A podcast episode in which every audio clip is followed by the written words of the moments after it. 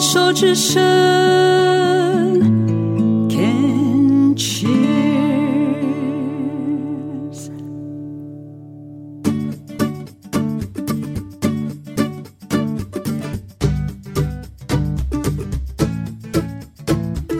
您现在收听的节目是凯西的十一号公路，现在进行到的单元是想成长学什么？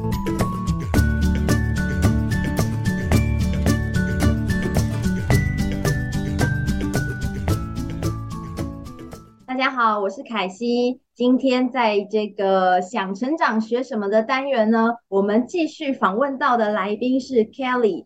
Kelly 呢是一个背包客。那在前面的两段的单元呢，我们都有请 Kelly 来聊到。他在欧洲自助旅行，哎，不对，是当背包客的旅行八十九天的经验。那在前面的单元提到的是说啊，哎，有关于在他为什么成为背包客，然后以及他到希腊旅游的时候呢，他是怎么样只有安排三天的住宿，然后最后整趟行程其实是将近三个月，也就是八十九天的行程。我真的是觉得。当背包客非常的厉害，所以呢，我们继续来访问到 Kelly，在分享他希腊的这一段关于地中海美食。因为接续前面刚刚的单元，就是讲到好好吃的 barbecue 啊，来吧，我想要知道一下好吃的地中海美食到底是怎么样的呢？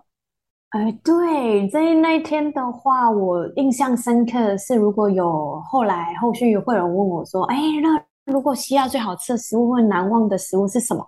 我真的觉得是那个希腊的这个沙拉酱，它有一个沙拉酱是里面有加那个啊、大蒜的。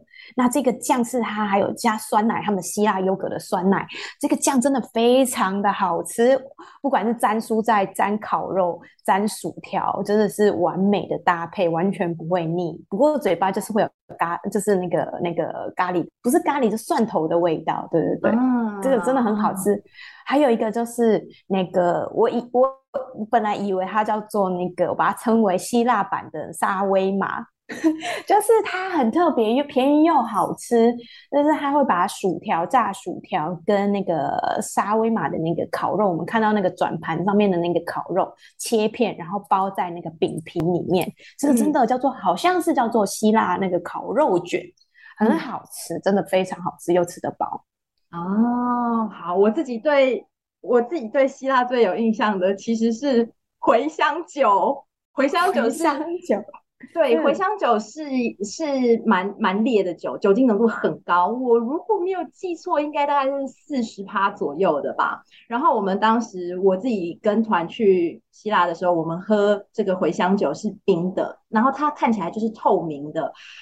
啊，因为天气很热，我只记得喝这个冰凉的、酒精浓度很高的茴香酒，我。我只能说，我觉得印象非常深刻，我很喜欢。就这些都跟地中海美食好像没有什么关系，可是这就是 旅行会吃到不一样的口味，当地的食材。然后刚刚 Kelly 提到的那个就是蘸酱，就是那个蒜头味的蘸酱，我也有印象，真的是酸奶的无敌百搭，超级好吃的。对对，OK，好，所以我们不能再继续聊吃的，因为我们节目首播的时间是在晚上的十点，这个深夜时段这样子。不行，吃宵夜会有会有想要那个欲望，会想要吃宵夜。好，所以在这个地中海美食，我们要先在这边告一个段落。要来问的是 Kelly 啊，哎，所以这样子，这总共八十九天的行程，我们在第一站这个希腊停留好久。然后我想知道，所以你总共去了多少个国家？总共在八十九天里面去了十四个国家。那因为欧洲的话，它的每个国家跟每个国家的边界其实是连在一起的，很靠近，所以啊、呃，很容易就到了另外一个国家。所以总共去了十四个国家。嗯，像是哪几个国家呢？像是因为我是从第一站是希腊，所以的话，我就希腊完之后，我就往北。那像往北的话，有一个叫做阿尔巴尼亚。那它是一个很呃一个共产国家，但是不是很有名。接下来就会到那个克罗埃西亚，是二零一八年的世足赛他们的冠军。对，大家其实对这个欧洲国家不是这么的熟悉，但是因为得了世足赛的冠军之后，大家才知道哦，这么美丽的国家。那它这个国家真的是我非常喜欢，很美丽。接下来就去了其他的像意大利啊，或者是啊呃，呃很多呃什么捷克，那一路我最后最后是到。你中间有去英国啊、瑞士都有，然后德国都有，那十四个国家实在太多了。那我最后一站是那个西班牙巴塞隆纳回来，这样子，总共是八十九天。那大家都会想说，哎、欸，奇怪，为什么三个月是八十九天，不是九十天吗？那因为机票回程的关系，航班的关系，所以最后一天不能超过九十天。那可以选的班班机的话，就是在第八十九天的时候回来。嗯啊，OK OK，哇，我刚刚听到一些国家是我自己有一点点好奇的，像克罗埃西亚，我印象中它好像是一个森林比较多、树树跟山比较多的国家，然后印象中他们好像也是以旅游为主，只是在旅游的。呃，名单选项上面好像不是相对来讲不是这么有名嘛。然后像西班牙，哇，西班牙是我想去但是自己都没有去的地方，因为西班牙我自己很喜欢那个高地的建筑，就是我真的超美。对，因为 Kelly 你的背景是就是学艺术，然后我自己的背景我是学设计的，所以其实西班牙这个很多就是。美的东西，对，对建筑的东西，圣家堂啊，太多了，就是非常值得一看。嗯、它是，而且最后一站是西班牙的话，我记得还有那个朝圣者之路在那边。啊、我印象中啊，对，也是在那边、嗯，对，也是有。对，所以就是哇，真的是一个很棒的行程诶，总共有十四个国家。哎，那我想要问一下，这十四个国家里头，Kelly，你觉得你最最喜欢、最希望可以再一直去的国家是哪一个？然后还有没有？哪个国家是你可能觉得哎，有去过就好了，没有特别想要再去的呢？就是这两个问题。对，其实啊，我啊从欧洲回来的时候，我常问到跟别人聊起这段旅行的时候，很我觉得我最难不知道怎么回答的就是这个问题，就是最喜欢去哪一个国家？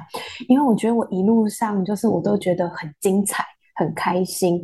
那每个国家都好爱哦，我真的是觉得我时间完全不够用，所以很难选出一个最喜欢的国家。不过呢，呃，我真的很喜欢的就是刚刚提到这个啊，呃，这个叫做什么克罗埃西亚，因为。克罗埃西亚真的是非常漂亮，它就像刚刚凯西提到的，森林的地方非常多。那它也有很多古城，它的古城很特别，它的古城都是在就是在靠海边，在海上，不能是在海边。那会是非常，我觉得是他们的。那些古城是不到很让你觉得很商业化的地方，但又保留了原有的美。那他们的语言也不是以英文为主，他们有自己的语言，再加上他们也不是在欧盟里面，就是他们不用欧呃，就是就是在欧元，所以一切我都觉得非常的特别。那我会想一去再去的，其实像这个克罗埃西亚，或者是像意大利，其他的地方不是它不漂亮，我其实都很想再去。那那如果还有这个西班牙，因为我最后一天啊、呃，最后是留了两天还是三天在西班牙，完全不够用，因为我只去了巴塞罗那，其他的地方完全没有其他的机会时间去，所以这几个地方是我还想再去的。那希腊当然是没话说，嗯、因为希腊我在那边交了很多当地的好朋友，到现在他们都会跟我联络，那也会邀请我们说，哎。真的是把你当很好的朋友，说快点来哦，我有买了新车可以借你开，这样子。对，嗯、那刚刚有提到说比较不想再去的国家，目前是没有。不过呢，我对那个啊，呃，那个叫做什么奥地利呢？奥地利比较没有那么多的深的连接。如果可以的话，啊、呃，奥地利的话，我想想，就是如果有朋友知道有哪里好玩，请推荐给我。啊，所以是奥地利的部分，就是如果有人在跟你推荐他好玩的地方，你还是可以再去的。嗯，是，是，OK OK。哎，那所以我还蛮好奇的，在走完八十九天这十四个国家之后，你回到了台湾，你觉得这段旅程让你有些什么样的收获呢？哦，我觉得收获是非常多。以前不了解说一个人独自旅行这件事情的好处是什么，因为我从第一站开始就很羡慕别人会有旅伴这件事情。别的背包客基本上都是两人成行的，很少。其实也是有，也是蛮多的，但是通常都会可能在另外的背包客栈遇到。跟你可能要去同一个方向、同一个国家，你他们会结伴而行，所以通常都会看到两个以上的背包客。我后来发现学到的一件事情，其实我很享受独游、独自旅游的这一个。跟自己相处的时间，我学到的是，我记得我有一天翻出我的欧欧洲的欧游记的时候，发现一张在第一张啊，第第一站在希腊的照片啊。如果大家对希腊就是有印象的话，他们在纪念品店都会卖很多那个贵艳的皇啊皇冠，那你可以佩戴上去，那是金色的。那有一天我就发现了一件事情是。从第一站开始，会很多小的纪念品会很想买，像这个贵叶的皇冠啊，或者是你可能到荷兰，你想要买一双木鞋啊。但是你会发现，就是你身上已经背了十六公斤的行囊，你无法再装下更多，跟你一起前往下一个国家，下一个。地点，这让我反思到说，就像我的人生，我我我觉得说，开始旅行之后，我体验到人生很多时候就像这个戴上这个雅典的皇冠一样，当你遇上这遇上它的时候，闪亮动人，你很想拥有它，你觉得戴上去非常的美丽跟甜蜜，但是我却要跟这个贵叶的美丽的皇冠说再见，它就很像是。